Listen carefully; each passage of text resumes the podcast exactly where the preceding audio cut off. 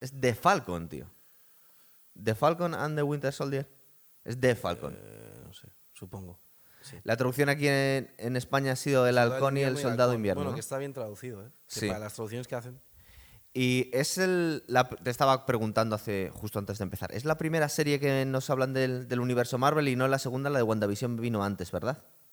Es que no sé si la de Wanda va antes o después. No, no digo cronológicamente, sino que se ha estrenado antes. Es Es que no posible. sé. Tampoco, ¿verdad? Bueno, me dijiste, tío, te tienes que ver esta serie que está muy guay. Sí. Es una serie, es una miniserie de seis capítulos. O sea, a ver, es, es la primera. Bueno, perdón. no, no, no, es una serie de. Es una miniserie de seis capítulos de una hora cada uno. Es como si hubieran cogido una película de seis horas. Sí. Porque está hecha todo trapo, con efectos especiales. es decir, parece una peli de Marvel muy larga, ¿verdad? Es la primera serie de Marvel junto con Wanda, Sí. pero hecha exclusivamente por Marvel. Porque el tema es que antes Marvel tenía, o sea, Marvel tenía mm, eh, un contrato con Netflix para que Netflix hiciera series de algunos personajes más oscuros de Marvel que Marvel no quería hacer directamente porque le podían dar mala imagen. Entonces, ¿qué hacía? Le daba unos parámetros, pero le dejaba hacerlo a, Netflix la sí, serie. O sea, por ej- ant- o sea eh, hay ciertos personajes de Marvel que son bastante más oscuros de lo que Disney se puede permitir, porque Marvel no deja de ser una, una empresa que ahora está comprada por Disney. Entonces, esos personajes por- son, por ejemplo, el más heavy de todos es el Castigador, sí, que no un- lo hemos visto todavía. que es un tío en que- Los Vengadores, en las pelis de Los Vengadores no lo hemos visto. es el castigador. Tienes eh, Jessica Jones, que es una alcohólica mm, con problemas eh, emocionales graves. Tienes a Luke Cage, que no sé realmente por qué la han metido en ese saco, porque Luke Cage en verdad es un bonachón, o sea, no es un tío que sea chungo, ¿sabes? Y tienes a Daredevil, que es un poco también. O sea, es una alma atormentada y demás. Y bueno, y luego Puño de Hierro, que lo metieron también ahí, no sé muy bien por qué tampoco, por hacer el grupo. Y el tema es que esas series, que eran de personajes de Marvel, las hizo Netflix. Y además, algunas de ellas eh, muy, muy bien hechas. Porque, por ejemplo, o sea, algunas son malas. O sea, Puño de Hierro me pareció pésima. Luke Cage, la banda sonora está guapa porque es de música de Harlem y demás, pero es mala. Eh, pero, por ejemplo, Jessica Jones es buena. El Castigador es bastante buena.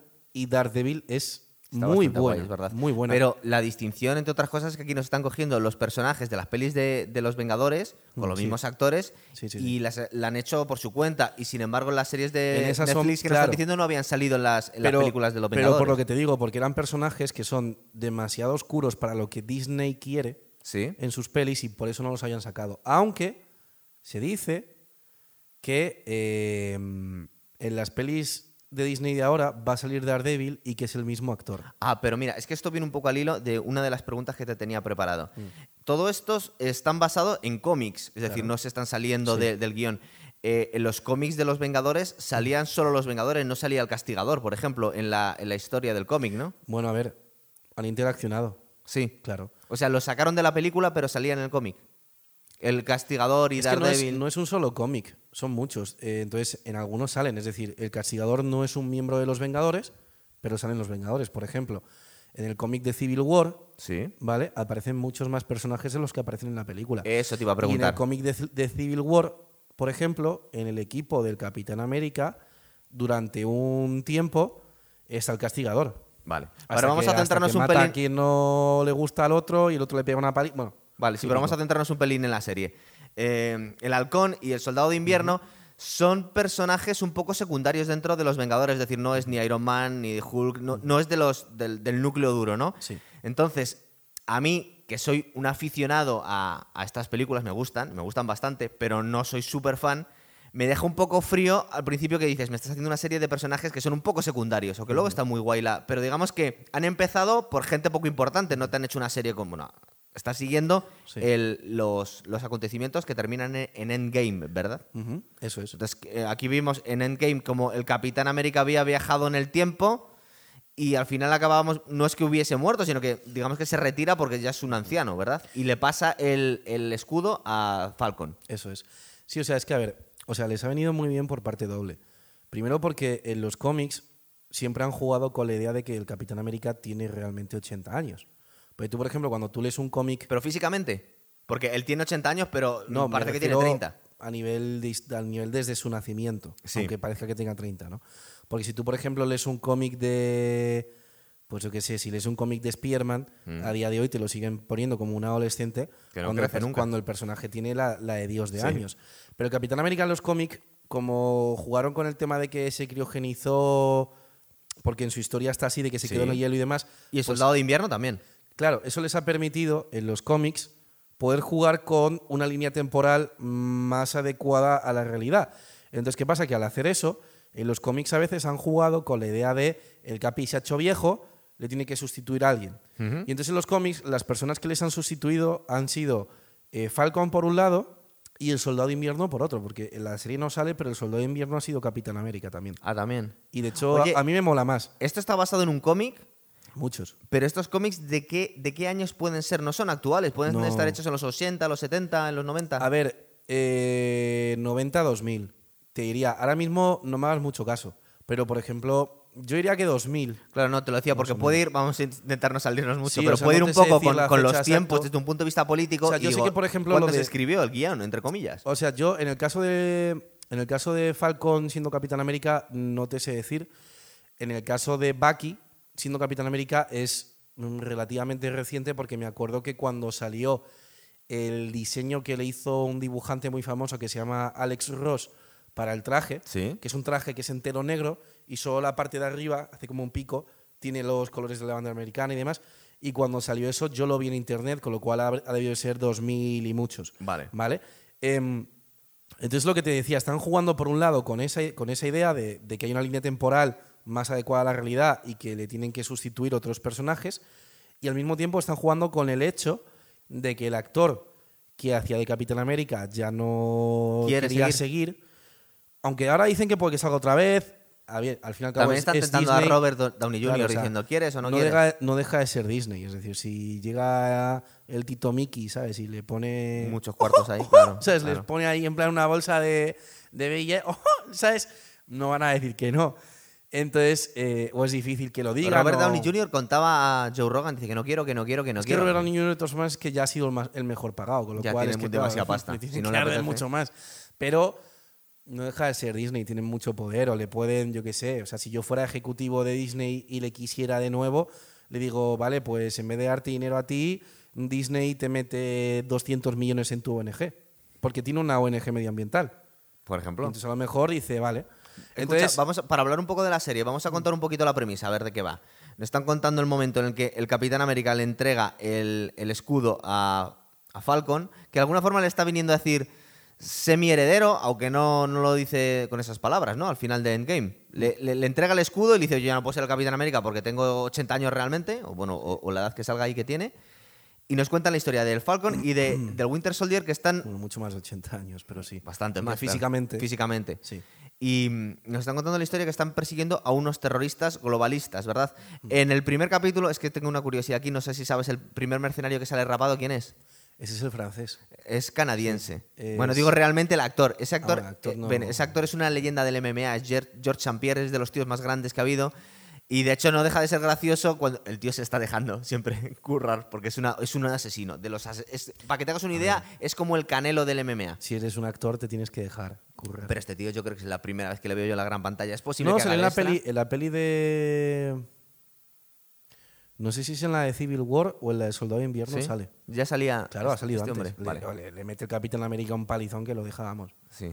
Eh, sí, Pues sí. es ficticia la Claro que es ficticio, pero vamos a ver. No, o es que sí, sea, es- claro, claro, no, o que sea, me hace- porque te lo estoy comentando a ti, pero ese tío lo conozco de toda la vida Pero la- y, pero- es, y es una ya lo mala sé, bestia de que ya muchísimo sé, en cuidado. condiciones normales mata a todos los actores, evidentemente, Claro. pero está actuando.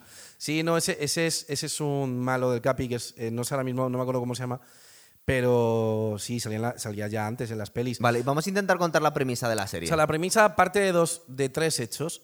Primero, el Capi ha dejado de ser Capi y le ha dado el escudo al halcón. al halcón. Y el halcón no quiere llevarlo y al principio no nos dice por qué. Hmm, Exactamente. Segundo, el halcón no quiere llevarlo y al principio no nos dice por qué. Y tercero, aquí estamos viendo, y eso me gusta mucho que lo haga Marvel porque es como muy realista, ¿vale? Cuando normalmente las pelis más realistas suelen ser en ese sentido como las de DC y demás, ¿no? Sí. Las de Nolan. Aquí nos están contando las consecuencias políticas de que cuando Thanos hizo el primer chasquido Sí. y mató a medio universo, la Tierra se quedó medio despoblada. Y de hecho al principio... Pero siguieron con su vida durante cinco años, ¿no? Exactamente. Y de hecho, al principio de Endgame, nosotros vemos una escena bastante creepy de Nueva York, que de repente hay un montón de barcos varados al lado de la Estatua de la Libertad, que es como que la ciudad está medio desierta. Y entonces, ¿qué pasa? Que lo que te están contando es que como desapareció el 50% de la población, el concepto de las naciones y de las diferencias étnico-culturales entre naciones como que se de medio desintegró Sí. y como que el 50% de la gente que quedó dijo, vale, pues nos han matado al 50% de la población, vamos a unirnos.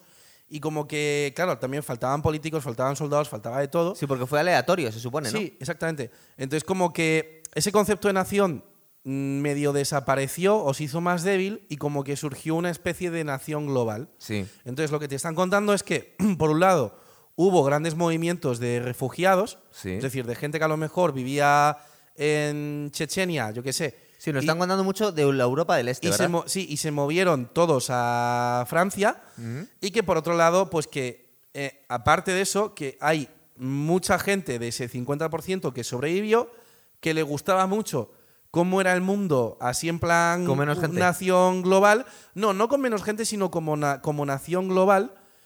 Porque ellos no quieren matar al 50%. ellos- O sea, ellos no quieren volver a matar al 50% de la población. O sea, no están en contra de que haya más, más gente o, al pri- o en la, o en la serie no te lo muestran así. Ellos lo que están en contra es de que cuando volvieron ese 50% que reapareció después de que se cargaran a, a Thanos, que el concepto de nación volvió otra vez. Entonces, son y no era una cuestión también económica, en plan de, bueno, ya hemos, cogi- hemos cogido tu casa, hemos co- ya no tienes trabajo, ahora necesitas dinero. Eh, Bueno, ¿Qué ha sí, pasado pero- con tu vida? Pero como cosas asociadas, claro. Claro. Entonces, lo que te están contando es que básicamente son un, grupo mm, terrorista, sí, o sea, globalista, en el sentido de que están en contra de la nación. Y se han hecho con el- un super suero, eh, de- con el soldado de, no, con el suero del super soldado, claro, ¿verdad? y se han hecho con. Eh, Varios es, viales. Se han hecho con varios, varios viales que ahí te cuentan, y ahí es donde meten, muy bien metido además también, la historia de Zemo. Sí. Porque Zemo es un personaje que él lo que quería era acabar con, con los, con los superhéroes, Sí. porque decía que no deberían de existir porque tienen demasiado poder. Una cosa así como los, como los mutantes de los X-Men, que les estaban atacando también porque creían que eran... Sí, Es un poco el mismo bueno, espíritu, ¿no? Querer machacar al O sea, diferente. en los X-Men, en los X-Men lo que pasa es que el- el- el- el- la, rea- la reacción que siempre que te han puesto va más por el tipo, eh, por el tipo de Sí, como si fuera- como si fuera una Como si raza. fuera una raza o una etnia propia. Aquí no hay eso. Aquí simplemente no quieren no es, no, es un, no es un racista. Zemo lo que quiere es acabar con gente que sean súper... Semidioses. Eso es.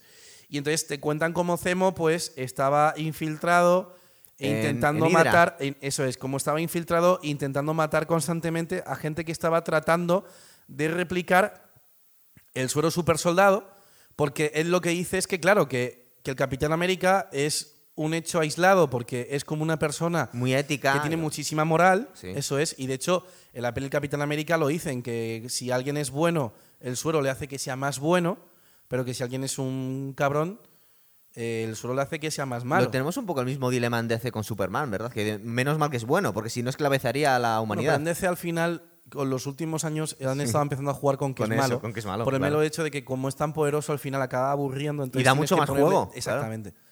Entonces eso, eh, ahí te meten a Zemo, como va en contra de, de- de ese suero, ¿no? Y Estaba también- encerrado, ¿verdad? Y le, le liberan Eso aquí. es, le, le liberaba aquí. Y también para, para mostrarte que en parte lo que está diciendo Zemo tiene cierto sentido, Sí. te meten a el US Agent, que durante un tiempo fue Capitán América temporalmente, Ah, bueno, y sí. cómo se le va la, Vale. cómo se le va la eso, chola, eso- ¿sabes? eso lo contamos también, pero vamos a intentar contar un poco cronológicamente. Hmm. Em, para empezar, nos están contando también la historia de, primero, el Falcon, que es un superhéroe secundario. eh, las alas, para empezar, no tiene ningún superpoder, es un humano Hmm. con unas alas que se las había creado Tony Stark, ¿verdad?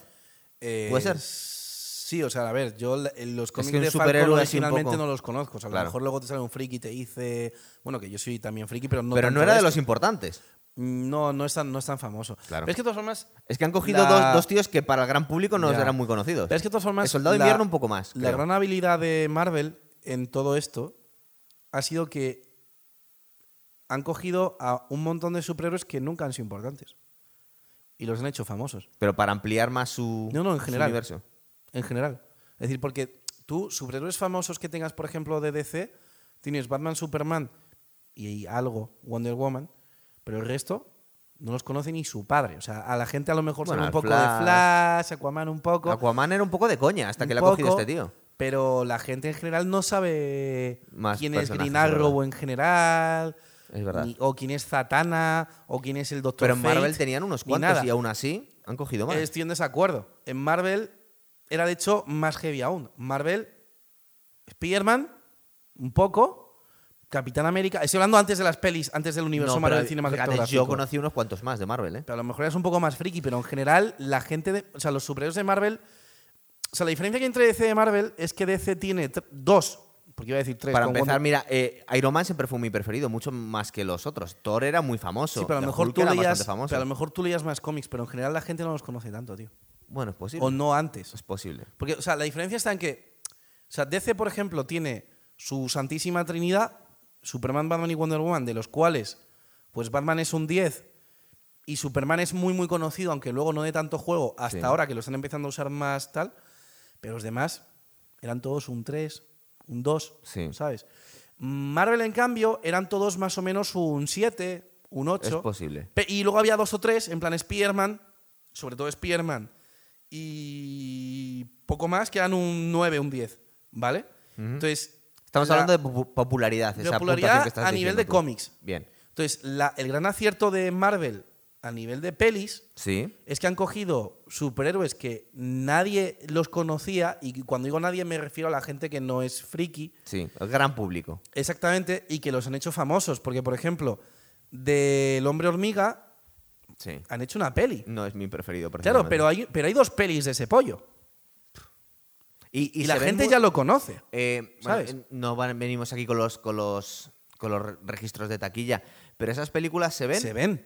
Todas las películas de Marvel al final han sido un éxito, un éxito en taquilla. Hombre, habrá gente que se las vea todas. Tío, este, o sea, ah, vamos a ver, o sea, el, el Ant-Man tiene dos pelis. Sí, pero se verán menos que las de los Vengadores, por Hombre, ejemplo. ¿no? claro que sí, pero se ven igualmente un montón. Sí, sí. Entonces, el- entonces lo, que te, lo que te estoy tratando de decir es que el éxito de Marvel es similar a si mañana DC coge y te hace una peli de Zatanna con John Constantine, La Cosa del Pantano, Green Arrow y. Yo qué sé, ¿sabes? Y un, un personaje que, que no lo conozca ni, ni su padre, o Sí. Bizarro, o alguno así, y lo ve un huevo de gente. Pero es posible que, por ¿Sabes? ejemplo, tanto como The Falcon y The Winter Soldier eran tan poco conocidos para el gran público que haya tenido que juntarlos para darle un poquito más. No, no, no creo ¿No? que haya sido por eso. Creo que ha sido por motivos de la historia que sigue. O sea, no, no creo que los hayan juntado porque hayan dicho, uy, están flojos. Vamos a poner dos. No, sino porque siguen, es parte de un plan. Vale, a ver, te voy a ir preguntando cosas. Por ejemplo, eh, estos O sea, terroristas. Marvel está, perdón, Marvel está Sí. muy bien hilado. No, O sea, no, yo, no, yo no soy te lo más, estoy negando, ¿eh? O sea, yo soy más. No, no, pero te lo digo por el, por el- por el hecho de que, de que te digo que es parte de un plan. En el sentido de. Yo siempre he sido mucho más fan de Batman. Y, y la verdad es que decir que, que, que como friki. Porque, o sea, siempre hay una especie de. Hay frikis que se pelean entre. No, Marvel es mejor. De haces mejor, tal, no sé qué. Y yo lo que los digo Beatles es, y Rolling Stone, Claro, y, yo lo, gustar todos. claro, y yo lo que digo es, tío, a mí yo soy rockero, a mí déjame de mierdas de peleas entre unos y otros. Entonces yo lo que digo es que como, como amante de los cómics y como persona que siempre los he disfrutado desde chico y demás, eh, lo que Disney está haciendo con Marvel y el universo cinematográfico Marvel es increíble. ¿Verdad? Es increíble. La máquina hacer dinero. Pero porque no, no ya, pero no ya porque hagan dinero, sino porque precisamente el motivo por el que están haciendo dinero es porque lo están haciendo muy bien. ¿Es verdad? Porque están dándole a los fans lo que los fans quieren ver. Cosa que no han hecho en Star Wars en las últimas tres pelis, o cosa que, por ejemplo, Warner no quiere hacer con sus superhéroes. Es verdad. Porque los fans quieren ver Zack Snyder. Y Warner ha llegado incluso a ocultar las cifras de taquilla de la peli de Zack Snyder en, en ciertos países como en China para que la gente no sepa que en China la ha visto más peña de la que ha visto en Game. Bueno, luego, luego te pregunto por cambio, lo de. ¿has- Marvel- ¿has, visto, ¿Has visto a John Cena en China? ¿No te has enterado de eso? Sí, luego pero te lo cuento. si no me he enterado, estoy muy al tanto. verdad. Pero vamos, pero vamos a seguir eso, un que- poco. que Marvel, Jorge, es que Marvel no estamos contando nada de la serie ¿sabes? todavía, es verdad. Pero vamos a seguir- volver a la serie. Que tengo preguntas para ti. Para empezar, estos terroristas, ¿qué cojones piden? ¿Qué quieren? Porque eh, ahora mismo, fíjate, me la acabo de terminar, pero no me ha quedado muy claro. eh, más allá de que eh, se están chutando su- eh, sueros de super soldados y están haciendo ciertos atentados, pero están intentando atacar a personas determinadas y les da lo mismo que haya muerte de civiles colaterales o están atacando a los civiles indiscriminadamente. ¿Qué estaban haciendo estos O tíos? sea, a ver, ellos lo que quieren es acabar con las naciones. Sí, entonces atacan a las Naciones Unidas, a los sí, o sea, organismos. lo que te muestra en la peli es como que hay una especie de consejo de seguridad de la ONU, vamos a decir, en el cual mm, no sé por qué no aparece el presidente de Estados Unidos, sino que el que aparece es un senador, que luego es el mismo que le quita al US Agent. Es que no nos ha quedado muy clara la estructura política después del apocalipsis este, ¿no? Es que el tema es que tampoco quedaba claro antes. Ah, Porque, por ejemplo, porque SHIELD era internacional, por ejemplo, ¿no? SHIELD se supone que es de Estados Unidos. Ah, sí, solo. Pero Sí, sí. trabaja en todo el Sí, planeta. claro, pero- ese es el tema. Y por ejemplo, en la primera peli de Los Vengadores, hay una escena en la que cuando los bichos estos que vienen supuestamente con Loki, que luego se sabía que era, que era Thanos, están atacando Manhattan, hay una escena en la que Nick Fury se reúne como con una especie de. se reúne telemáticamente, como con una especie de consejo ¿Mm? que le dicen que lance una bomba atómica en Manhattan. Es verdad. Eso sí me Y ahí no está el presidente de Estados Unidos. Con lo cual es como que te están diciendo que hay como una especie de o poder sub- supranacional. Como el Consejo de Seguridad de la ONU. Sí, pero Vamos que técnicamente el que te ponen de Estados Unidos, que es una cosa que a mí me parece extraña, no es el presidente, sino un senador. Entonces lo que te están dando a entender es como que hay un senador que tiene más poder que el presidente americano. Es, es raro. También entiendo que quizás sea para... Porque a lo mejor a niveles... O sea, a lo mejor es Sí, desde un punto de vista O sea, me- argumental es más fácil. así. Claro, o sea, a lo mejor no es que quieran montarte una parafernalia de que hay un poder en la sombra o algo, sino que simplemente a nivel de guion dicen, mira, es que es más fácil coger a un senador y que el mismo actor salga con el Capitán América este nuevo y le quite la capitanía Sí. y que al mismo tiempo salga en el otro sitio que coger otro actor para que haga de presidente porque es un lío, tal. Entonces, a lo mejor es eso, pero lo que te están diciendo es que como que hay una especie de consejo de poder de las naciones, Que son los que supervisan a SHIELD, ¿no?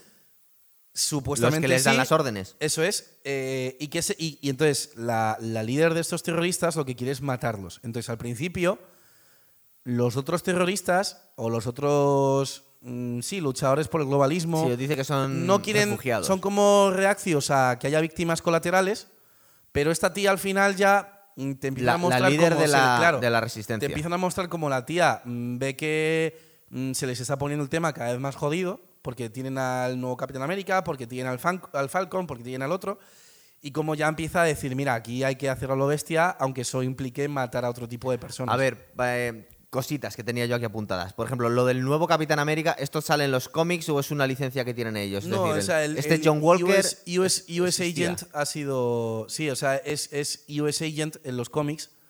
eh, y sí, ya ha aparecido más veces. eh, lo, de que está, lo de que está loco por el suero, o sea, eso, es- eso, eso son cosas de los cómics. Sí, porque enloquecen por el suelo. Eh, Es que hay muchas cosas aquí, no por es que ejemplo. enloquezca, sino que. O sea, juega un poco porque con lo de, que te de- digo, de eso con estaba hablando este hombre, ¿cómo se llamaba? El, al varón este. mm, Cemo. Cemo. Simo, que sí. eh, viene- empieza a hablar de, de esto, de que el super serum crea super soldados y luego dice que es de alguna forma alguien tan poderoso. personalidad. Pero alguien tan poderoso él cree que es una forma de supremacismo, que está pensando casi en los nazis. Claro, lo que te está diciendo es que, es- que, que si un gobierno de repente pudiese producir en masa un montón de viales de ese supersuero, pues que sería un peligro para la paz mundial. Y por eso, de hecho, cuando están en, en la ciudad esta que hay, que es rollo Hong Kong, Singapur, Sí, y hay un científico que tiene un cacho de un vial de suelo, le, le mata. es verdad. Sí, aparte que no quiere eh, científicos que puedan recrear otra vez el suero, ¿no? Sí, o sea, es que el tema es que... Oye, el- a todo esto, ¿dónde ha quedado Hydra en todo? Porque se supone que era también una especie de espectra, ¿no? ahora no está... O sea, no quedan restos de... Bueno, a ver, lo que te contaban en las películas es que quedaba todavía gente que trabajaba para Hydra. El senador este gordito que aparecía en la peli de Iron Man. Porque también eran globalistas, ¿no? el...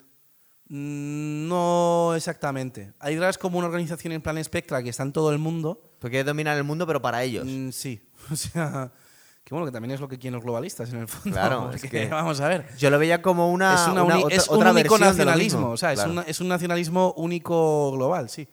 Pero. mm, Pero el nacionalismo, esto va un poco también de- al tema del programa. Y el globalismo eh, es una cosa que desde un punto de vista teórico podría ser neutro, es decir, si no lo, lo pones otra, otra carga política, es decir, el estar en contra de las naciones en, en sí no tendría que ser bueno ni malo necesariamente, siempre y cuando lo que tú quieras imponer de- bueno, a ver, después. es todo tiene muchos matices, porque luego, por ejemplo, Es como decir que, una república o una monarquía tiene que ser de derechas o de izquierdas. Pues Claro. no tiene por qué ser. No, y que luego tiene muchos matices todo, porque, o sea, todo el mundo asocia, o en general todo el mundo asocia el nacionalismo a su versión más perversa. Es decir, la gente cuando habla de nacionalismo lo critica diciendo es que el nacionalismo implica que una nación quiera ser expansionista y el nacionalismo implica que una nación Se cree mejor que la de enfrente. y, y que esté buscando enemigos externos, Cuando no tiene por qué ser así, porque tú, por ejemplo, tienes países súper ultranacionalistas que son a nivel, vamos a decir, militar bélico aislacionistas. Y un ejemplo es Suiza. Bueno, Suiza- muchísimo. Suiza es un país muy nacionalista, donde para entrar en Suiza y quedarte allí eh, tienes que ser muy estricto con la cultura suiza y como vayas en contra de cualquier cosa que no les gusta, te echan de un día para otro. Eh, son un país muy celoso de sus costumbres, es decir, han llegado a hacer grandes referéndums, porque es un país muy democrático, ¿eh? es un Sí, país en el que hacen un, unos- Funcionan por cantones. Sí, sí, sí. Y es un país donde hacen referéndums para casi todo. Y han llegado a hacer grandes referéndums para ver si se podía validar, por ejemplo, o no, que hubiese gente con velo, y ha salido mayoritariamente que no. Con lo cual son muy celosos de su cultura, de su nación, y sin embargo Suiza es un país eh, mm, políticamente o bélicamente neutral. Con lo cual, si no siempre han querido, se Claro. han centrado mucho en Con eso. lo cual, pero también idea- aislacionista. Claro, Estaba claro, pensando, claro, por por ejemplo, te Estados estoy- Unidos, también se podría poner un ejemplo de patriotismo y depende del momento ha sido aislacionista o no. De hecho, Estados Unidos, originalmente, según la Constitución eh, y, y- y- y- y según la idea de los padres fundadores, la idea que tenían es que fuera como Suiza. Querían que fuera antiimperialista. De, No, no, de y hecho, que fuera de les- les es decir, Jefferson, Sí. Jefferson quería que Estados Unidos fuese un Estado neutral. De hecho, no sé si recuerdas que tuvo bastante oposición interna desde un punto de vista político cuando tuvieron la guerra con México y cu- cuando tuvieron la guerra con España, porque había muchos que decían, es que esto va totalmente en contra del espíritu de nuestros padres fundadores y de la Constitución, porque estamos haciendo guerras que le quitas un poco las excusas y son claramente imperialistas. Queremos. Cuba, queremos un trozo de México, queremos expandirnos porque queremos más país. Y se supone que está un poco en contra de nuestro mm, Sí, de sí, nuestra sí, razón de ser. No, literalmente. Eh, por ejemplo, eso lo escucho también mucho a, a muchos rusos que de alguna forma intentan eh, blanquear algunas cosas de la Unión Soviética, pero simplemente por cuestión de orgullo nacional. Que dicen ellos, dices, es que fue el momento en que éramos un imperio. Bueno, es que mm, no estoy de acuerdo, ¿eh? porque el caso de Rusia es muy complicado. Claro. Pero lo que venimos a decir es que el globalismo sin ninguna carga, y aquí igual es que tienen un poco cuidado por no molestar a mucha gente, no nos están diciendo cuáles son los objetivos de estos tíos más allá de acabar con las naciones, ¿no? Porque dicen. ¿y para qué quieres acabar No, con las no. naciones? ¿Quieres de izquierdas, de derechas, No, medio porque o sea, lo que te está demostrando la serie es que hay muchos tipos de globalismo, que no es lo mismo un globalismo como el globalismo que existe ahora políticamente, de pues ir más en contra de los valores occidentales, de querer... Porque que, eh, sin entrar en- en- en Sí, que no es lo mismo el globalismo político que vemos allá hoy en día que el globalismo que te dice la serie. El globalismo de la serie es particular Totalmente neutro. de la serie. Sí. No es que sea neutro, sino que es un color propio de la serie.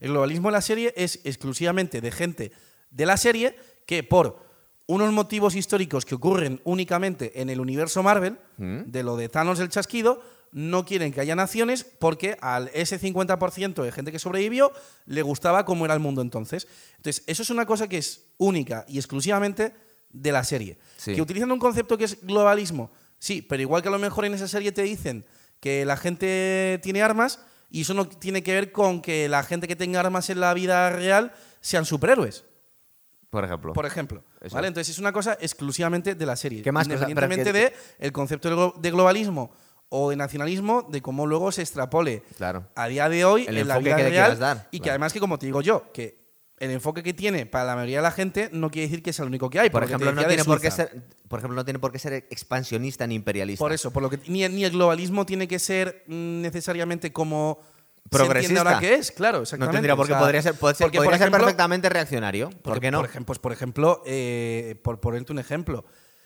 eh, hay una muestra muy clara de globalismo en la conquista y coloniza- colonización de, de América a nivel, a nivel religioso. Claro, claro. La Iglesia Católica Total. montando universidades Sí, por toda América ser- Latina ser- para cristianizar yo estaba a, la- pensando, yo a estaba, estaba los pensando indígenas. que cualquier forma de proselitismo religioso también es una forma de globalismo, claro, claro. exactamente. Porque estás pasando por encima Entonces, de, la forma de los estados. O sea, el error está en que la gente tiende a, apropiarse coger de- un término y asociarlo a únicamente una cosa.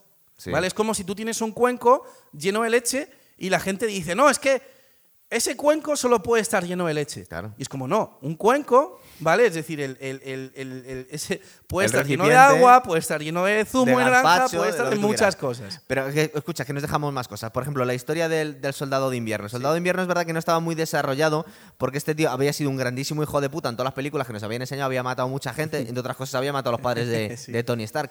Y yo le había visto, Bueno, eso es propio de, la pe- de las pelis concretamente. claro, pero yo le había visto no poco arrepentimiento a él, sino que nos habían explicado poco cómo había pasado de ser bueno a ser malo y no había pedido ni disculpas y la- toda la gente lo había aceptado. Y aquí nos explican un poco más todo el Sí, tema, ¿verdad? De hecho, para mí es el personaje más interesante de la serie.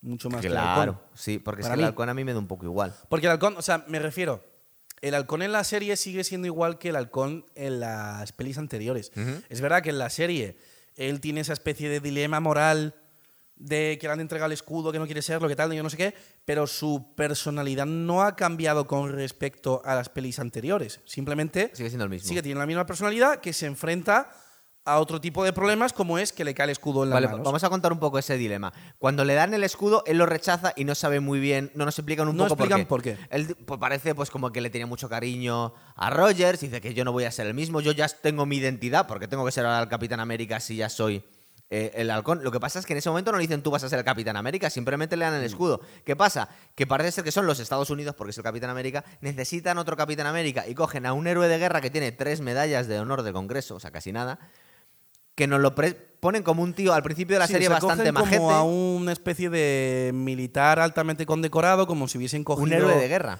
Sí, como si hubiesen cogido a... Este que estuvo en el Pacífico, ¿cómo se llama? Ah, sí, eh, que sale en la serie esta de En la serie de de Pacific, el que estuvo una noche entera matando chinos con la ametralladora, sí. metralleta. Eran Pues japoneses. como si, japoneses, pues como si cogen a uno de esos. Sí. Es verdad, eran, es verdad, ja- eran japoneses. Sí, Estaba claro. no es que estaba pensando en la guerra de. En la guerra de. Esto, en Corea. Em, es como si cogen a uno de esos. Sí. Porque en Corea eran, bueno, serían, bueno, coreanos y chinos, porque en Corea estuvo China, ¿sabes? Y, y le hacen Capitán América, es decir, buscan, al final, Pero no tienen el, super tendría- seu- el super suero. Claro, Entonces, claro, claro. es De un hecho- tío normal con un escudo. es lo que tendría de hecho sentido, que para ser Capitán América cogieran a lo mejor, de lo mejor, de lo mejor. Y sin embargo, Pero- en- a- pero al, es- al principio cogieron a Rogers porque era el único loco que se quería en plan. Pero estaban en guerra, y era un proyecto militar. Y además que era el único que el científico que hizo el suero dijo este porque este tiene buena, Claro, buena moral. entonces, porque a a lo que se te voy tiraba yo, encima no la tiene mucha justificación, porque tú- eh, han hecho eh, el, el proyecto Capitán América, aparte que están en plena guerra contra los nazis, están creando un super soldado. Aquí están cogiendo un soldado normal y corriente, le están dando un escudo indestructible y le están y le tirando. chutan el suero. No, no lo da- no tienen. Ah, no, se lo chutaba él luego, es verdad, es verdad. Es verdad. Pero no tiene super suero, entonces es un tío con un escudo Sí, nada es más. cierto, es cierto. Eh, y le dicen, pues ahora eres, un superhéroe. No deja de. No tiene mucho sentido, ¿verdad? Bueno, Es- pero es más, quieren parece- mantener la imagen de Capitán América. Eso, nos están diciendo que es casi una campaña de marketing más que otra cosa. Bueno, ¿qué, es, qué es Estados Unidos? Si no, No, es marketing. pero que- o al menos el Estados Unidos moderno. pero que este vamos, tío como es todo superhéroe marketing. es un tío sin habilidades que le tiras ahí a los leones, ¿no? Claro, pero es que ten en cuenta que el suero no lo tenían. Es decir, es que tú ten en cuenta que, a ver, hay una cosa muy importante. Que, ¿Por qué quieren otro Capitán América en ese momento, los Estados Unidos? mm, Porque lo quieren- ¿Por qué tienen al tío Sam? Porque, Claro, pero, pero es, es como una mascotilla. Es marketing todo, Total, claro. total. Pero hay una cosa muy importante que no hay que. que a lo mejor. Es que el tema es que eso a lo mejor es algo que ha pasado mm, secundariamente en las películas y que no lo han explicado tan bien. Pero.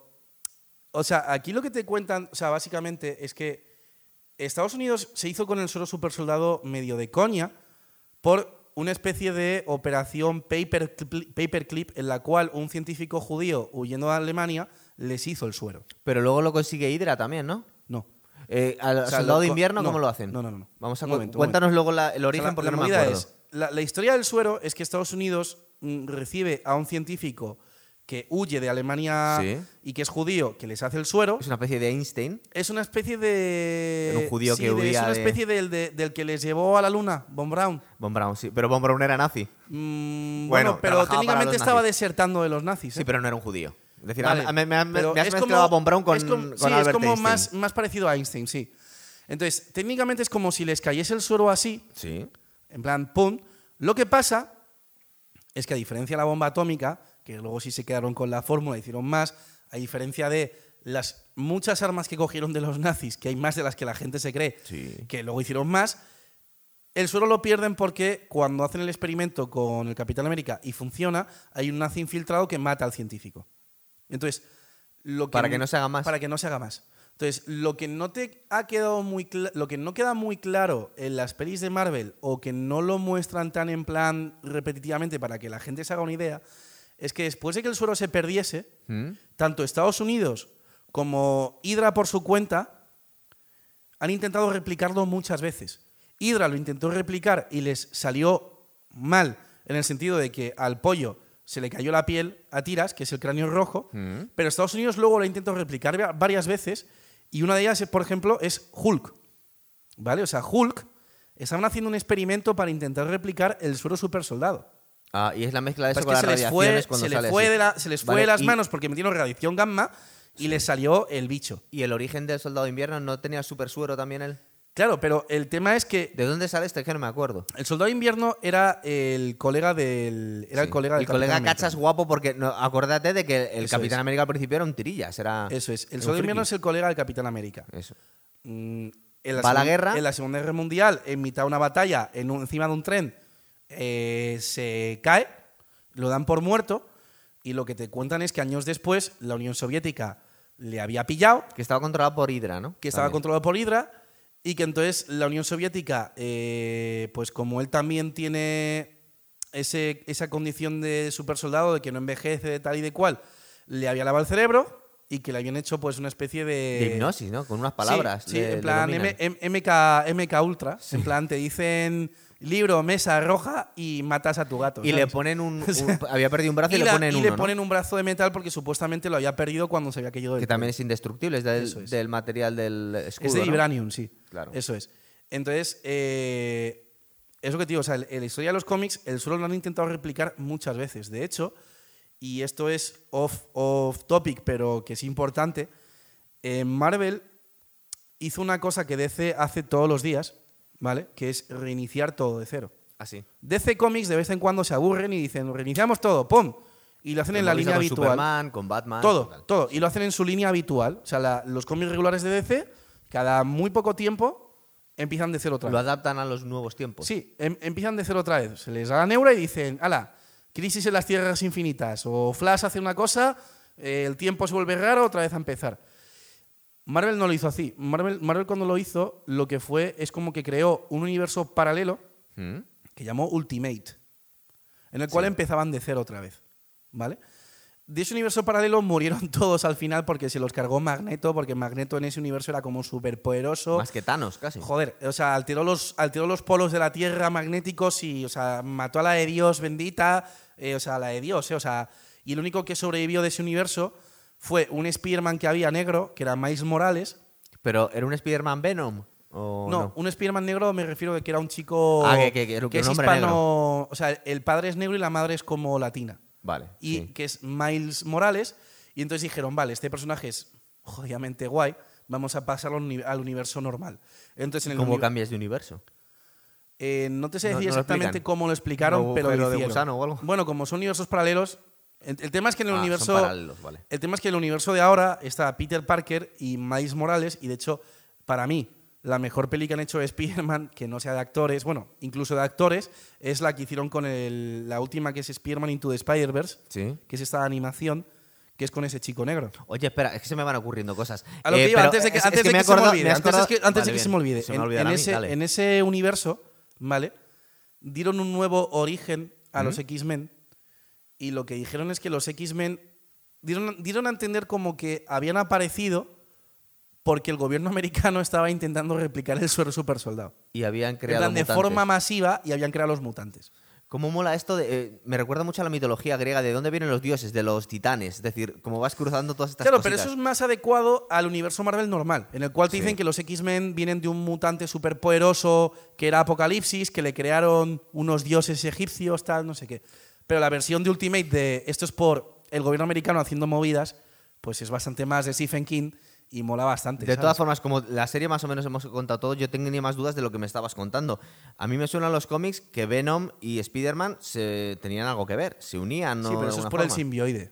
Claro. Eh, es porque hay una especie de piedra que es un alien y ese alien primero se pega en Venom, luego en Spider-Man, luego tienes Carnage, pero es una cosa totalmente distinta. Pero está en el mismo universo de Marvel también. Es Sí, decir, claro, o sea, no, de van a Morales van a es otra cosa aparte. A, Venom, que a mí, joder, es que lo hace Tom Hardy, que me encanta. Aparte que, Sí, que pero está a ver, bastante cuando guay. yo hablo de universos no estoy diciendo no estoy no estoy hablando de la diferencia entre el universo de pelis Marvels y pelis de Sony con Venom. No, no, Te estaba te- te hablando de dentro de los cómics, Claro. Ultimate va por un Vale. lado, Marvel va por otro. En los planes estos que hay varias fases que nos dicen, que yo no me las sé, tú tienes un poco más claro lo de las fases. ¿Ahora van a empezar Más a meter a Venom en los Vengadores o cruzarlo con otros más? ¿O va, va es totalmente que por no libre? se sabe. Es que no se sabe. Mira, es uno al actor, guay, al tío. actor de Spider-Man, Sí. Tom Holland es una máquina de contar spoilers. Sí, es verdad. Se o le sea, la escapa ha cagado 10 millones de veces y Ya se lo ven tomar con pero, humor. pero a lo bestia. Bueno, sí. Entonces, tengo entendido que directamente Marvel le ha prohibido ver la próxima peli que van a estrenar antes de que se estrene. Para, ah, antes, para que no. y que la tiene que ver con todo el mundo. Porque si no, es que, es que no puede, o sea, no, no sé, el chaval no, No, te puede lo decía evitarlo, porque tío. igual que están haciendo varias películas, en su momento hicieron varias películas de los superhéroes, pero luego Sí. las iban integrando de vez en cuando en los Vengadores. Sí. A Venom ya van a hacer la lo segunda que- a lo y no que la han iba, metido. A lo que ibas a que no se sabe qué va a pasar. Es decir, eh, la próxima peli, o sea, están diciendo que la próxima peli eh, que va a haber mm, de Spider-Man con el Doctor Extraño, que es una peli que como Spider-Man es de Sony, pues que puede implicar un montón de cosas, Ah, están diciendo que va a haber un montón de implicaciones súper locas que la gente cuando la vea va a decir, hostia, hostia, pero claro, no te van a decir cuáles. claro, mira, a ver, más dudas. Por ejemplo, en su momento, cuando, cuando hablamos de. que trajimos aquí a Pablo Iván, el programa este tan guay que hablamos de, de las pelis de, de Marvel, de todas las que teníamos hasta el momento. Nos contabais que la gente que se había leído el cómic ya sabía lo que pasaba en las películas de los Vengadores. Hasta cierto punto. Es Bueno, que, a ver, es que punto. cómics de los Vengadores hay 10.000. Pero ya no hay una Y tampoco los, tampoco los han. O sea, no los han seguido al pie de la letra, ¿sabes? Vale, pero después de Endgame y de, de la muerte de Thanos, ¿han seguido publicándose más cómics o han cerrado ahí la...? Sí. Joder, Ento- Marvel sigue publicando entonces hay teorías sobre lo que podría seguir pasando, Claro, ¿no? o sea, ten en cuenta que eh, mm, Civil War en Marvel ha habido una hace poco, ¿sabes? Sí. Eh, con, o sea, ha habido una, una hace muy poquito con la Capitana Marvel, por ejemplo. Entonces siguen publicando cómics. De hecho, a ver, teorías sobre lo que puede pasar. Porque películas de los Vengadores ya no va a O haber. sea, o sea, todas unidos. mm, O, o igual, o sí. O sea, yo. En principio dos- van a ir por libre cada uno, O sea, ¿no? primero, vamos a suponer, vamos a suponer que esto no es seguro, que las pelis de superhéroes sigan teniendo tirón después de la pandemia. Mm. Porque lo mismo después de la pandemia, te empiezan a sacar un montón de movidas de superhéroes y la gente mm, suda. Está, está otras cosas. ¿Sabes? Suda. Y ahí murió el género de superhéroes. ¿Vale? Qué Porque puta final- para DC, por ejemplo, que ahora está arrancando. Bueno, pues que DC, en fin, no. Ya. No voy a hablar.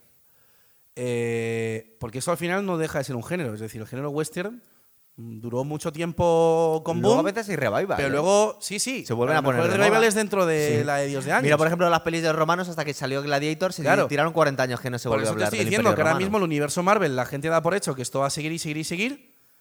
Pero. Si la gente sigue viéndolas, seguirán haciéndolas. Pero lo mismo en cualquier momento, de repente a la gente ya suda No, eso. como eres ¿sabes? nuestro experto en Marvel, yo te preguntaba, ¿hay alguna No, teoría de por dónde a va a seguir la cosa? Porque, por ejemplo, No, yo que yo no tenía ni que- idea, a ver. yo esto que he visto del, del, del Halcón y el Soldado de Invierno, no tenía ni idea A que ver, iban a ir por ahí. ver, Pero hay más historias paralelas del resto de los superhéroes. Por ejemplo, digo es, por ejemplo, tienes- espera, espera, espera, déjame terminar la pregunta.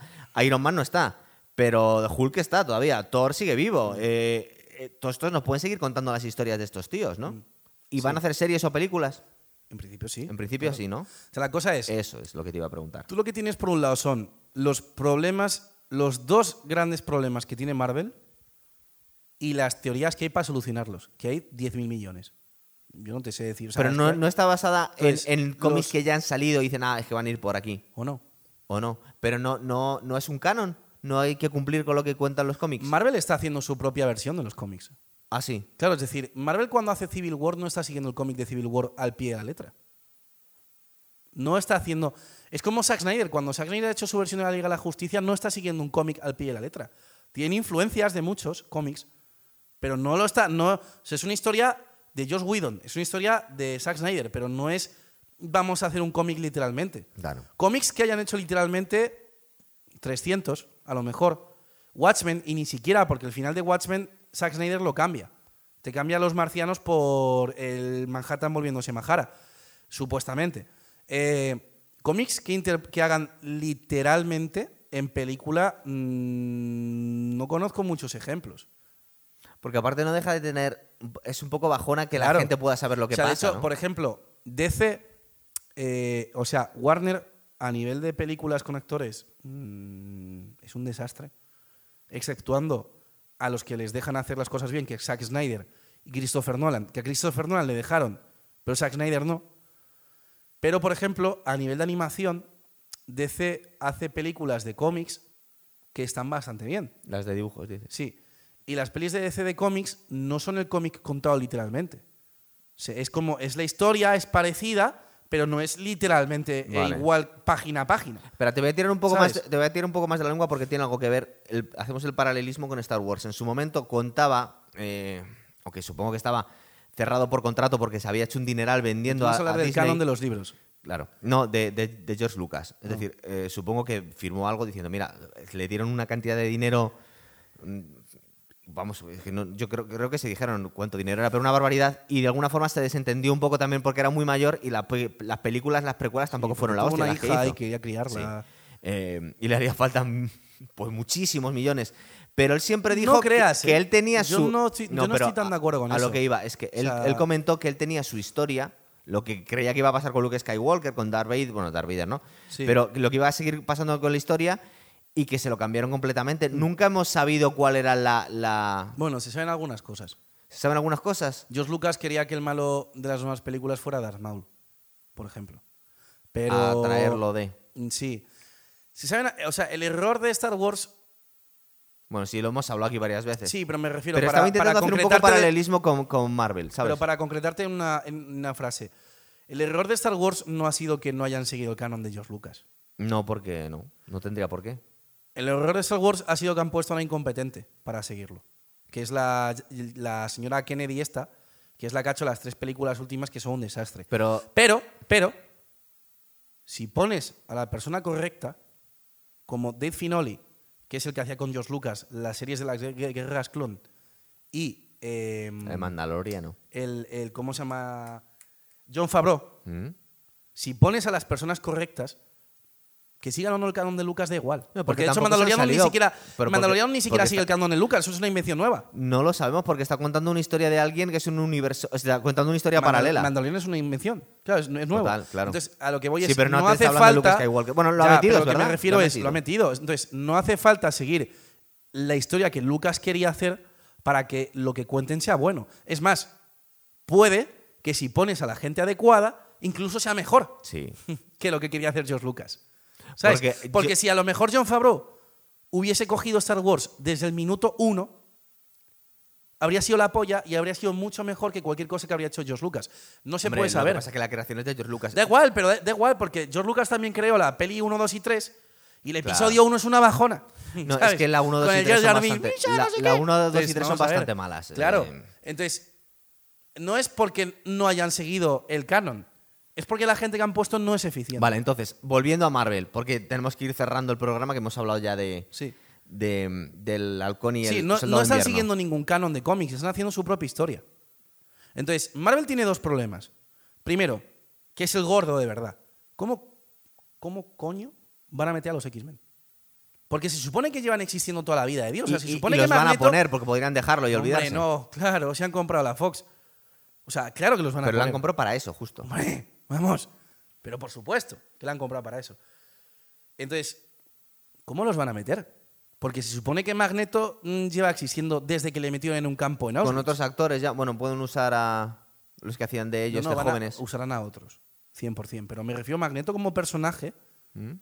Se supone que él estuvo en Auschwitz. Sí. Entonces, si quieren ser fieles a esa historia, ¿cómo coño los van a meter? Vale, pero eh, es que yo te vengo con más preguntas. Eh, a mí me gustaron mucho las películas de X-Men, las originales, con los actores que tenían mucho, eh, pues, tío, mucha personalidad. Tenías a Hugh a Jackman, sí, Jackman sí, sí. Y, a, y a- Pero de eso olvídate, porque esos van a no poner actores nuevos desde aparte cero. que están muy mayores ya.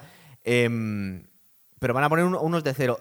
¿Tú crees que desde un punto de vista como representante del mundo friki hay mucha expectativa con los X-Men, con un reboot de los X-Men? Porque es un reboot nuevo, sí, ¿verdad? Vale, para que te hagas una idea. Y ya son pistas de que van a hacer algo. La ciudad que sale en, en la serie esta, que es como una ciudad portuaria con los bajos fondos, que no tiene como un gobierno, que es como una especie de mitad entre Hong Kong, Singapur, Sí, eh, la asiática, sí. ¿vale? Esa ciudad es súper importante para, las- para los cómics de Lobezno. Porque en el bar en el que estaban, el puertas del bar, durante un montón de tiempo fue Lobezno. Eso ya es una pista muy gorda de ojo, ojo que se vienen cosas, ¿vale? Entonces, es lo que te digo, el problema que tiene Marvel es, ¿cómo coño Integrar todo lo que vas a integrar a los X-Men? Pero no por el hecho de integrarlos en sí, porque integrar es fácil, es decir, haces una nueva peli y dices, hola, este es fulanito, sino por el hecho de que esos personajes supuestamente ya han estado existiendo durante todo el tiempo en el que los Vengadores estaban Y existiendo. no hemos sabido de ellos, claro. Exactamente. Que es una cosa que les va a pasar ahora con una nueva peli que van a sacar que se llama Los Eternals. ¿Vale? No lo contaste, Que los. Eternals son como una especie de semidioses que hay. Y claro, la gente se está preguntando. ¿Dónde estaban hasta ¿Dónde, ahora? dónde coño estaban cuando Thanos estaba haciendo ahí las castañuelas? ¿Sabes? Entonces, si bien para los Eternals tienen un pequeño problema a la hora de explicar eso, el problema que tienen para los X-Men es muy gordo. ¿Y tú no crees que con los X-Men podrán hacer la trampa simplemente que ahora empiezan los es que, el mutantes? tema, es que el tema es que una vez que tú ya reconoces que hay ese problema, las soluciones a ese problema no hay una, ni dos, ni tres. Y, y Hay, hay, miles de y hay teorías. teorías en Hay internet, ¿no? Miles. Sí. Miles de teorías. y una no es lo más ¿sabes? fácil, que yo sé que es un sacrilegio, empezar ahora la historia de los mutantes. Puede ser. Es más fácil. Pu- Porque, por ejemplo, un símil. Iron Man, en los cómics originales, cuando a él le meten en una cueva unos terroristas y le Sí. joden el corazón y demás, era en el Vietnam. Claro, pero lo Claro. tuvieron que actualizar Lo estos tuvieron que actualizar y ponerlo en, En Afganistán, en creo que Afganistán. Entonces, a lo mejor Magneto no está en un campo de concentración de los nazis y está en los Balcanes. Claro, porque sería muy mayor ya. Claro, y está en los Balcanes. Amigo. Sí, A lo me- o está en, yo qué sé. pero pierde un poco de dramatismo porque no hay nada tan malo como los nazis, ¿verdad? Ya pero, a lo ya, pero a lo mejor no está, yo qué sé, o le meten... No, pero tienes razón. es Algo decir, pueden eh, encontrar. han, han metido Marvel en estos tiempos, Claro. no los han llevado a otro Entonces, en a lo época. mejor dicen, empezamos de cero con los mutantes ahora. No lo sé. Pero es que no creo, porque es que ¿Qué otras teorías hay? Antes de cerrar el programa, dime qué más teorías hay de cómo van a entrar los, los X-Men. Que algo habrás leído por ahí, seguro. Es que hay miles, tío. Sí, pues una es que que lo que te digo, o sea, yo no creo que los empiecen desde cero ¿Tú- porque... ¿Tú, qué harías? Yo no creo que los empiecen desde cero porque ¿cómo, cómo explicas, por ejemplo, a Lovendo? Ya lleva muchos años vivo, Ay, claro. coño, es que Lovendo se supone que lleva vivo más años que la Tana. Y que ya estaba de puertas en el sitio ese siendo Lovendo. ¿Cómo? ¿Qué haces? ¿Lo creas de cero ahora en plan, no, es un chaval que tiene 20 años que es Lovendo? No. Pero, y lo tienen que meter en el mismo universo. Claro. No pueden crear otro universo Claro. alternativo como el Ultimate que dijiste también. No, porque eso es una cosa de los cómics. Entonces, cosas que pueden hacer. Pueden crear universos paralelos en, en las pelis. Eso es. Puede ser que ahora eh, el Doctor Extra... De hecho, es que te iba a decir, en la próxima peli Spider-Man, ¿Mm? ¿vale? Va a salir Alfred Molina haciendo de Doctor Octopus, que es un malo de Spider-Man de, Tommy, de Pero Tobey ya lo hemos Maguire. visto en alguna película, Claro, ¿no? en las pelis de Tobey Maguire. Entonces, como tienes a un Spider-Man que es eh, el actor que hay ahora, Tom Holland, Sí. y te van a poner a un villano de Tobey Maguire. Y dicen que Tobey Maguire va a salir. Con lo cual vas a tener varios Spider-Mans en la Ah. misma peli. Oye, otro, Entonces- actor, otro actor que repite. ¿Willem Dafoe no estaba haciendo de. Dicen que de a lo Goblin mejor. también? Claro, dicen que a lo mejor sale. Dicen que a lo mejor sale incluso el Andrew Garfield Sí. y que tienes a los tres Spider-Mans en la misma No, peli. pero es que Willem, Willem Dafoe tiene un papel muy pequeñito en Aquaman. Y Sí, ha sido también. Aquaman es de DC, no tiene que ver Cierto, con Marvel. verdad, verdad. Ven, ya me estoy liando. No, no. Es que son demasiadas cosas. Entonces, en la próxima peli Spider-Man, supuestamente, el Doctor Extraño va a hacer algo ¿Mm? con magia en la cual va a haber universos paralelos. Oye, y Entonces, pueden. a lo mejor, A lo mejor colisionan y de repente los X-Men existían de toda la vida de Dios. Qué de locuras ¿Sabes? por ahí, madre. Entonces, entonces es, es como, ¿qué van a hacer? Yo no lo sé. Yo solo sé que, yo solo sé que tienen un marrón de la hostia. Y- Y, ese marrón es un marrón que les ha venido dado no por los cómics, sino porque X-Men pertenecía a la Fox, que Disney no tenía porque había comprado Marvel, y Marvel previamente como empresa, antes de que Disney, la- antes de que Disney la adquiriese, había vendido esos derechos a la Fox, ¿entiendes? ¿Vale? Entonces, es un problema que les viene dado no por los cómics, sino por cómo se ha estructurado el universo cinematográfico, eh, porque Marvel, cuando todavía no había sido comprado co- por Disney, había vendido esos derechos. Cuando luego Disney la compra, tienen que hacer las pelis por un lado, pero Sony sigue haciéndolas por otro. Y con Spider-Man han llegado a un acuerdo. Eh, con los X-Men ya son de Fox, ya los, ya los tiene Disney, pero claro, ¿cómo los vas a meter? Entonces, el problema que tienen principal es el, el de los X-Men eh, principalmente. Es Sí, decir, de- decir, si han estado ahí, ¿dónde han estado? A ver, Claro. otra, antes, ya para terminar. eh, supongo que desde un punto de vista contractual no se ha dejado caer la posibilidad de utilizar a actores que salen en DC en Marvel o eh, de Marvel en DC en otros personajes, suponemos que no, ¿verdad? a ver, dicen, Porque tienes a ahí ver, mucho banquillo que podrías a usar. ver, Henry Cavill, por ejemplo, dicen, pero claro, una Sí, cosa es lo que digan, dice. otra cosa es lo que dicen que acaba hasta los huevos de Warner y lo entiendo. Primero Y porque el chaval que hizo de Cyborg también, ¿no? y el, y el chaval que hizo de Cyborg, ¿sabes? Por motivos obvios, ¿sabes? Porque es como hacen una peli que es cojonuda con Zack Snyder, que es que, vamos a ver, que es que la Liga de la Justicia de Zack Snyder en China la ha visto más gente que Endgame. Mm. O sea, la peli es muy buena. A mí me gustó mucho. O sea, a mí me. Yo, de verdad, y. O sea, para que se entienda mm, lo que estoy diciendo, yo soy muy crítico siempre con DC porque DC es la que más me gusta. Entonces, si yo veo una peli de Batman Le exiges más. y una peli de Spider-Man, le voy a exigir más a una peli de Batman. Y me gusta mucho lo que ha hecho Zack Snyder. Mucho. Entonces, como, coño, hacen una peli cojonuda. Zack Snyder se pira. La dejan a mitad. Viene otro tío. Amenaza la carrera de Gal Gadot. Se mete con el actor de Cyborg y le hace bullying. Y al actor de Superman le ponen con el bigote eh, hecho por. O sea, le, le tapan el bigote con ordenador y se ríe medio planeta de, de él. Pues dicen que el tío acaba hasta los huevos. Claro. A- Acaba hasta- Pero entonces, claro, dicen que se lo van a llevar a Marvel. Yo no sé si es posible. Supongo que estará muy Dicen que Marvel los lo quiere, contratos. dice que Marvel lo quiere fichar porque DC por lo visto ya no lo va a querer más de Superman, Vale. Porque se quieren suicidar y van a hacer otra Pero es que nos, va- ¿sabes? nos vamos por las ramas. Yo creo que para el programa este lo hemos cerrado, ¿verdad? sí, pero que me refiero, que es que me, refiero, es De- decir, De la serie. o sea, de- tú me estás preguntando si a lo mejor eh, van a salir personajes de los X-Men que estén saliendo en pelis de DC. Que puedan coger actores No ahí. creo, cogerán actores que no se conozcan mucho. Sí. Porque no les queda ya muchos actores famosos. Están todos. O a lo mejor actores que son medio famosos y que se hacen más famosos. Porque, por ejemplo, nombre. Benedict Cumberbatch Sí. era famoso Haciendo de. Sherlock. Sí, pero cuando ha, pegado el, cuando ha pegado el pelotazo de la leche ha sido con Doctor Extraño. Sí, pero también había. No, pero ya te está haciendo muchas películas. No, no a esos niveles, no pero, haciendo nivel, muchas tío. pelis. A mí, por ejemplo, como me gusta mucho Tom Hardy. El actor del Capitán América, Chris Evans, era famosete Sí. porque sale en varias pelis. La Por- peli está de celular, por Claro, ejemplo. pero bueno, te venía a decir que a mí, por ejemplo, que Venom es un bicho que me mola mucho y aparte el actor es muy guay, mm, le podían meter un poquitín más, pero bueno, no sabemos qué va a pasar. Ahora sale la segunda. Pues yo creo que la a ver, no lo sé, pero Tom Hardy es complicado. Sí, porque está muy ocupado. Pero es que. Tom Hardy además ya es mm, muy famoso, pero claro, también es muy famoso Robert Downey Jr. y mira lo que han hecho. Han- a lo mejor a Tom Hardy ahora le cogen y le dicen, mira, tu hijo va a ir a Stanford y le vamos a pagar una casa en las Maldivas a tus nietos y dice, vale. No, lo que le va a pasar ahora no se ha dicho suficiente el hostiazo que se va a dar Tom Hardy con la de Capone porque es uno de los mayores desastres de la humanidad. No, no Pero es que de todas formas, o sea, eh, yo creo que no somos conscientes todavía del daño que ha hecho el COVID, ¿eh? Porque mira, por ejemplo, la película- Económicamente, con- dices, en el mundo del cine. Todo. Para empezar, la gente ya está muy cómoda en casa viendo series y pelis. ¿Tú crees que van a sufrir mucho las salas de cine? Hostia, mucho, yo lo echo de menos. ¿eh? mucho, ¿eh? Ya, pero tú sí, pero un montón de gente a lo mejor no. ¿Sabes? Sí.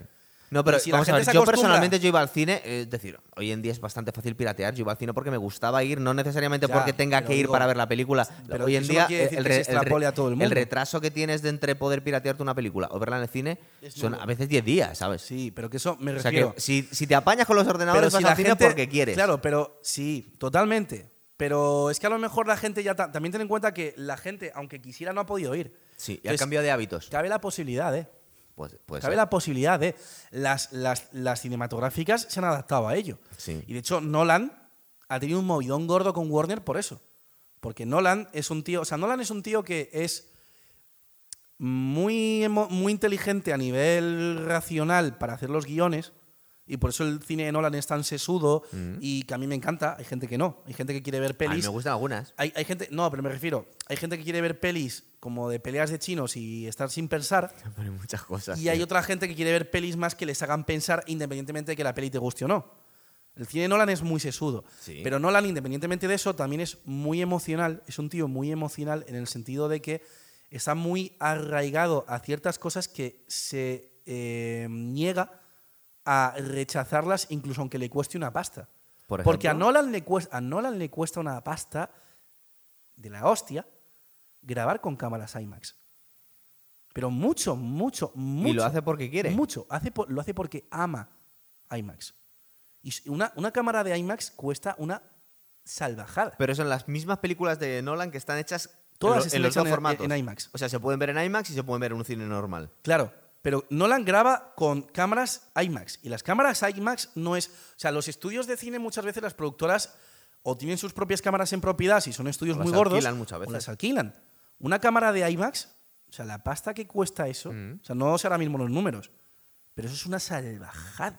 Y dices que igual Eso es eso, una mm, se lo tienen que recortar y, eso- no, lo puedes es- seguir. claro, eh, no, no, no me refiero. Eso es porque el tío tiene un amor incondicional por IMAX. Entonces, lo que te quiero decir es que, al igual que tiene ese amor por, por, por IMAX, porque a él le gusta ese formato, Nolan eh, se ha demostrado, por ejemplo, que tiene un amor incondicional por las salas de cine. Y Nolan no, tuvo una movida con Warner por la peli de Tenet.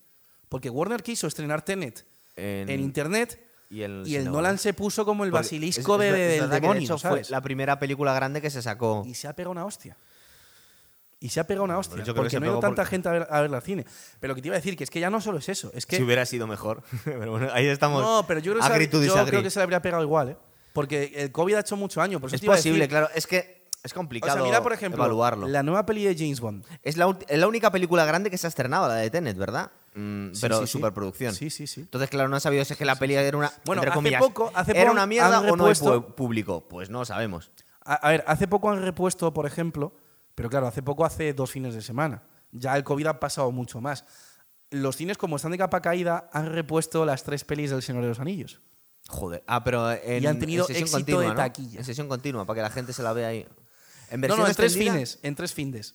No Ah, lo vale. sé, no lo sé, no lo No, sé. pero no. ¿alguien no ha hecho la fricada de ponemos la versión extendida y las ponemos todas juntas? Han sido en tres findes, cada una de las tres. Luego no sé si a lo mejor en un último finde han hecho la fricada maratoniana. Te pones, espera, sería Pero lo el que Hobbit en versión No, no, no, extendida no, no, no, y luego, no, no, pero bueno, no, digo, pues, pues tú se hace la barbaridad. Ah, bueno, vale, tú si te te atreves. quieres hacer la barbaridad, te ves las tres del Hobbit y luego las tres de los niños y, luego, extendida- y luego te mueres. Y la Vale, pones sí. que, que duraría, que serían 16 horas o una cosa así.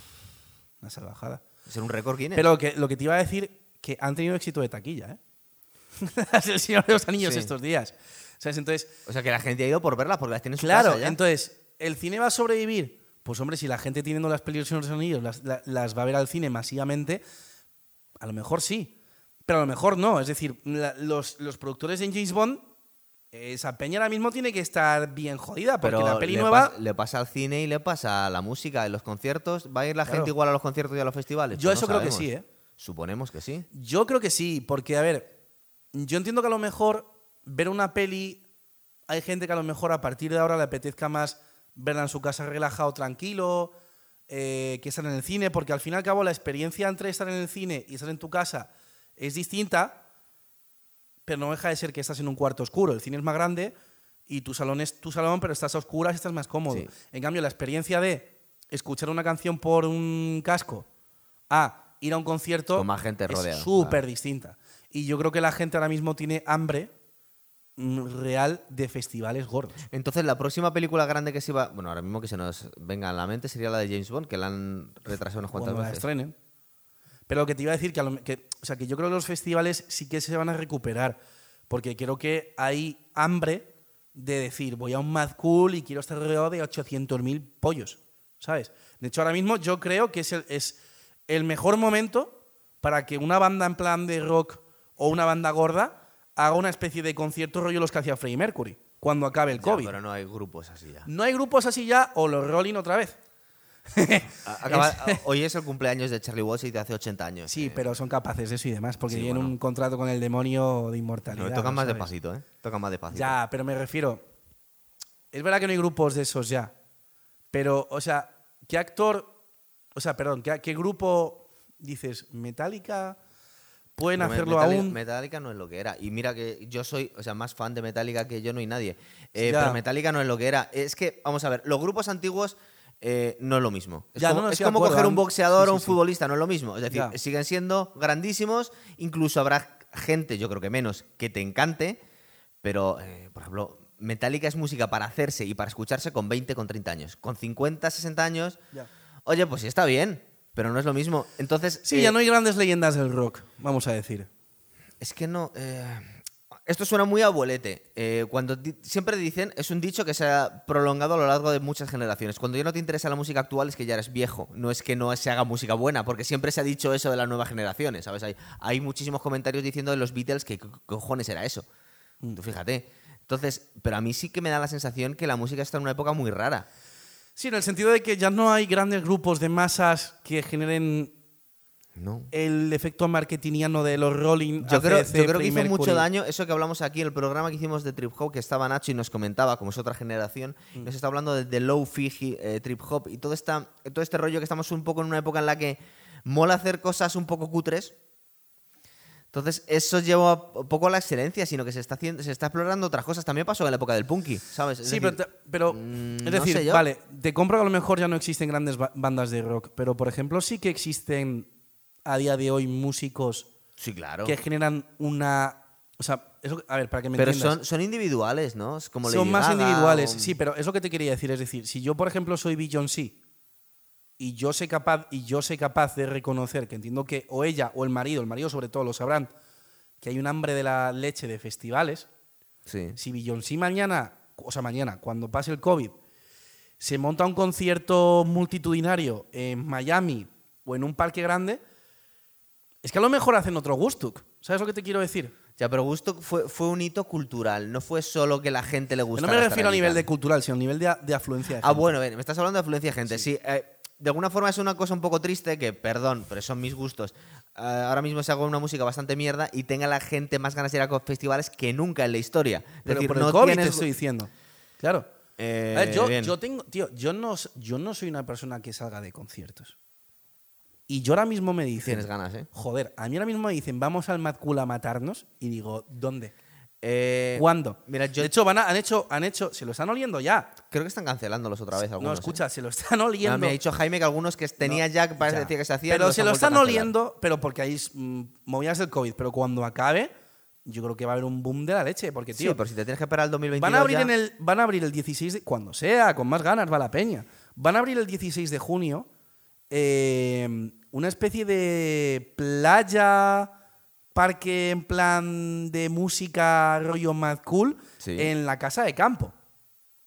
Y es como una especie de rollo como con tumbonas y una noria y demás. Tío, a mí eso hace tres años. Ya, ¿Me lo dices? Mira, hace tres años a mí me dices eso. Y yo digo, mira, me quedo en mi casa. Pero es que estás Pero es que institucionalizando demasiado el rock. El rock tenía que ser una no, cosa no, un poco no, más no, cutre, no, tío. no, no, no, no, no, no estoy hablando de rock, estoy hablando de la música en general y de Ya. las ganas de la gente de, de no. liarla. De hecho, mira, el- con el rock ¿Sabes? pasa un poco como. No estoy hablando, no, pero que es No, que no ya, te estoy hablando ya, de rock. no, Yo lo que te estoy diciendo es que hay un hambre que yo me noto en mí mismo de la gente por ir de juntarte con más festivales. gente en un- en un evento, sí. Como si es un festival en plan rollo el Burning Man. Que no es ni de rock, ni de música, ni de hostia, sino vamos a quemar algo. Pero yo creo que hay mucho hambre de la gente por liarla. Sí, claro. Y de hecho se vio un poco, se vio un poco en Filomena, tío. Sí. O sea, que tú en Filomena de repente tengas a gente utilizando la línea 1 de metro como telesillas que se subían en, en Atocha hasta Plaza de Castilla Para tirarse. en metro, se bajaban esquiando hasta Atocha y volvían a subir. Claro. O sea, es como se nota un hambre Es normal. muy cada vez normal. más heavy de que la gente quiere movida. Y de hecho están diciendo que puede, yo no lo sé, porque al mismo tiempo va a haber una hiperinflación del copón porque están imprimiendo moneda como locos y va a haber una crisis económica gorda, pero al mismo tiempo están diciendo Que igual rebota muy puede- rápido. Claro, que puede que haya un- otros felices años 20. De conciertos Vale, a lo loco, festivales escucha, a hay lo una loco. cosa, mira, yo que soy un poco más viejo que tú, eh, en general la gente tiende a darse mucha importancia. Es decir, esto, Hmm. mm, si pasara dentro de... Si empieza a bajar ya el coronavirus de una forma más o menos seria y en seis meses estamos haciendo una vida más o menos normal, o un año mu- como mucho, en realidad desde, un punto de vista histórico es un bache, tío. Es decir, Sí. eh, el, el- por, ej- por ejemplo, el, el hacer el- la analogía con el crash del 29, es decir, eh, Que sí, pero que va a haber, va a haber disturbios igual. es muy posible, claro. Sí, Los sí. está empezando a ver ya, tío. El otro día que desalojaron 5.000 pollos de la playa de la Barceloneta. Mm. 5.000. A mí me parece que estamos hablando de música desde un punto de vista musical. a mí me da un poco de no pena es- pero que no haya. Que, no, no, pero bueno. Si no es la música, Ya, es- pero que estabas hablando, me estabas hablando de los, Sí. de los No, conciertos. te est- yo lo que te estaba creo diciendo que es que no hay, sí. creo que no hay material, de verdad. Pero da igual, yo lo que te estoy diciendo es, si tú ahora mismo eres un productor de música o de cualquier Buah, cosa, Están muertos de asco todos. escucha, escucha, si tú eres un productor que ha conseguido sobrevivir a este valle del desierto que ha sido el COVID, y tú sabes que en tres meses el COVID se acaba, tú organizas un concierto festival fin del COVID, y es que a lo mejor te haces millonario, ¿eh? Sí, sí, no. Ah, bueno, pero tú me estás hablando de los eventos. Yo te estaba hablando Claro, de la sí, sí, música, sí. del nuevo talento. No, no, yo la música la estaba metiendo en los eventos, pero como quien mete Claro. plan cualquier cosa. Yo lo que te estoy diciendo es que yo creo que hay un, una demanda masiva, Sí. masiva, de la gente por juntarse en un mismo espacio a lo bestia. de ocio, porque Para lo que seguramente sea. también cuando Eso puedas, es. cuando puedas viajar con seguridad, también la gente va a tener una ganas eso locas, es, por ejemplo. Eso es, Sí, sí. eso es. O sea, yo creo que hay una demanda masiva a Sí, lo bestia. seguramente si esto se porque, tío, acaba. tú dices, es un bache, vale, sí. Es un bache desde un punto de vista gente- histórico. Claro, pero desde el no punto es una de vista- catástrofe, no es la peste No, negra. pero desde el punto de vista personal de una persona, Sí, claro. Sobre el haber gente estado joven. encerrado tanto, a gente, tanto tiempo en casa es que te vuelves loco. Sobre todo la gente joven que tenga más ganas de. Entonces, ¿qué es lo que creo que va a pasar? Que cuando el COVID se termine, la gente lista que, que, que aproveche y diga festival de no sé qué, festival de no sé cuánto, o sea, vamos. Es posible que haya un boom en el Joder. mundillo del ocio, es verdad. Yo lo veo, ¿eh? Es Yo lo veo. Ya te digo que se, se está. O sea, cuando ya te están diciendo que en Madrid, la propia comunidad de Madrid, va a hacer una especie de. Es lo que te digo, una especie de playa en la casa de campo con tumbonas y una noria y tal, es porque algo se tienen que oler, tío. Algo se tienen que oler. Pues claro, tío, yo, yo soy millonario y tengo capacidad de organizar un macro festival. Pues ya eres millonario ya. Claro, pero. pero- Igual te vas a otro festival directamente. No, pero dices, o sea, tú imagínate un productor, yo qué sé, la gente que mueva el Mad Cool, la gente que. La movida que hacían de Rock in Rio hace unos años. Sí. La gente que mueva esas cosas. Es que tú ahora mismo, tío, yo digo, vale, voy a empezar a comprar a, a ya. ver cuántos, a ver cuántos quedan en el del Rey, negocio, porque ¿sabes? eso lo estaba hablando mucha Da gente, por ejemplo. No, pero espera. Da igual, saldrán nuevos, porque hay pero- demanda, ¿sabes? Claro, no, pero es verdad que estaban comentando que en el mundo de la hostelería, por ejemplo, se está hablando también en el mundo de, del espectáculo, del cine y del teatro en España, es que eh, la crisis es posible que se lleve a gente por delante. Y lo que quieren decir es que cuando se lleva a gente por delante es que algunos negocios que igual ahora lo aprovecharían el boom no van a llegar vivos entonces. Salen Entonces, nuevos. Claro, a- los, los nuevos ya, bueno, pero hay talento que se pierde. Sí, Hay gente que hay gente que sabía organizar festivales, igual ya no están en el pero los actores se reincorporarán a lo que salga nuevo. Suponemos si no están en el Mercadona trabajando. Joder, si, si, a ver, si por ejemplo en pasado mañana han cerrado un montón de compañías de teatro porque ya no hay obras de teatro. Se siguen haciendo, ¿eh? Pero, Pero muy a... un, su- un símil, un supuesto. Si mañana, por ejemplo, apenas ya se hacen obras de teatro y se cierran un montón de compañías y dentro de un año, aunque ya los que lo organizaban no tengan pasta y estén en la quiebra, hay una demanda de la hostia de teatro, va a haber otra gente que lo organice y muchos actores que estaban en el paro se van a poder reincorporar porque no van a coger a gente nueva. Es así verdad que no ha pasado sí. tanto tiempo como para que se les haya Claro. olvidado su profesión. O como para que se hagan viejos y ya estén jubilados. Pero mira, Jorge, yo creo, primero vamos a ir terminando ya. El, el inside fútbol, el inside del cine, es curioso porque, por ejemplo, cuando yo tengo el programa de boxeo, cuando hablamos de boxeo, es increíble eh, las, las tejemanejes que hay eh, para hacer un combate, las luchas políticas. Y aquí, por ejemplo, para el gran público no le llegan muchas veces las, las luchas entre de licencias, las luchas entre estudios, las luchas de, de- como si fueran futbolistas. Yo tengo a estos actores, tú tienes estos, a Y de estos hecho, a lo mejor te sale un tercero que te, que te foca. Porque mira, por ejemplo, el Ibai Llanos, ¿Qué pinta Ibai aquí? no, pero que ha cogido a Mr. Jagger y a otro pollo,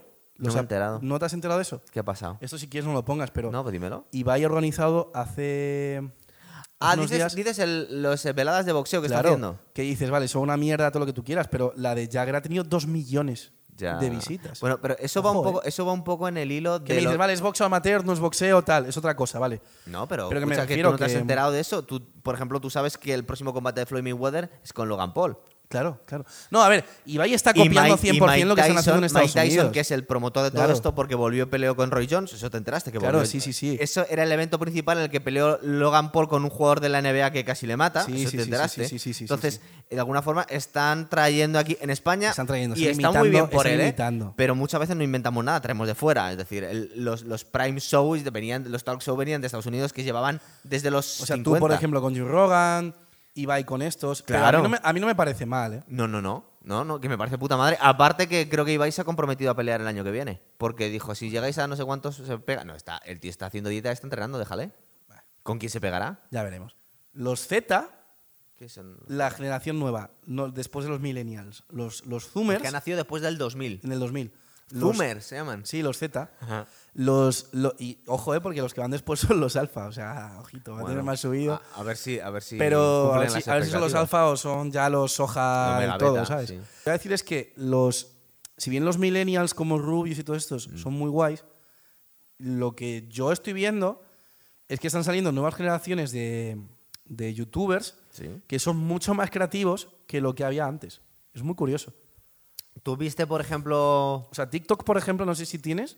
Hemos hecho uno. eh, pasa una Está cosa. petándolo, curiosa, ¿eh? lo- Te lo voy a enseñar. Porque hemos hecho uno del programa para meter algunos extractos. Es decir, la mayoría del público está buscando otras cosas en TikTok. Pero digo, bueno, voy a mirarlo porque se hacen tan fáciles virales las cosas. Que es que siempre te viene como reclamo. El último vídeo tiene 100.000 eh, Sí. clics. 100.000. Hasta ahora teníamos 200. ¿Por qué tenemos 100? Por el, por el vídeo de Hitler, tío. La gente se ha vuelto loco con el, pro- con el programa este. ¿Qué vídeo de Hitler? La película, que- el último programa que hicimos, Ah, ya. se han vuelto loca con esa película. Es La, que la no peli llegué la a- habías visto al final.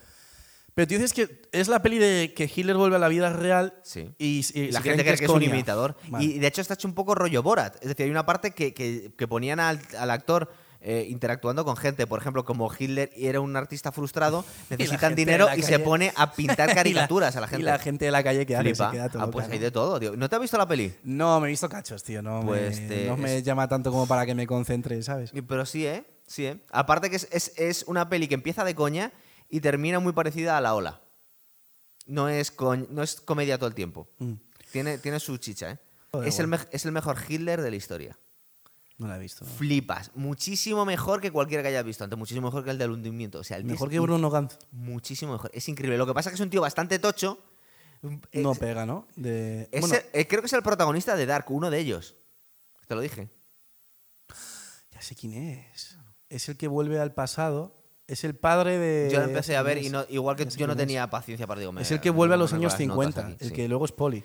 Despídete que tengo que ir cerrando. Que- Pues bueno, pues esto ha sido todo y encantado de estar aquí otra vez. Hasta la próxima. Venga.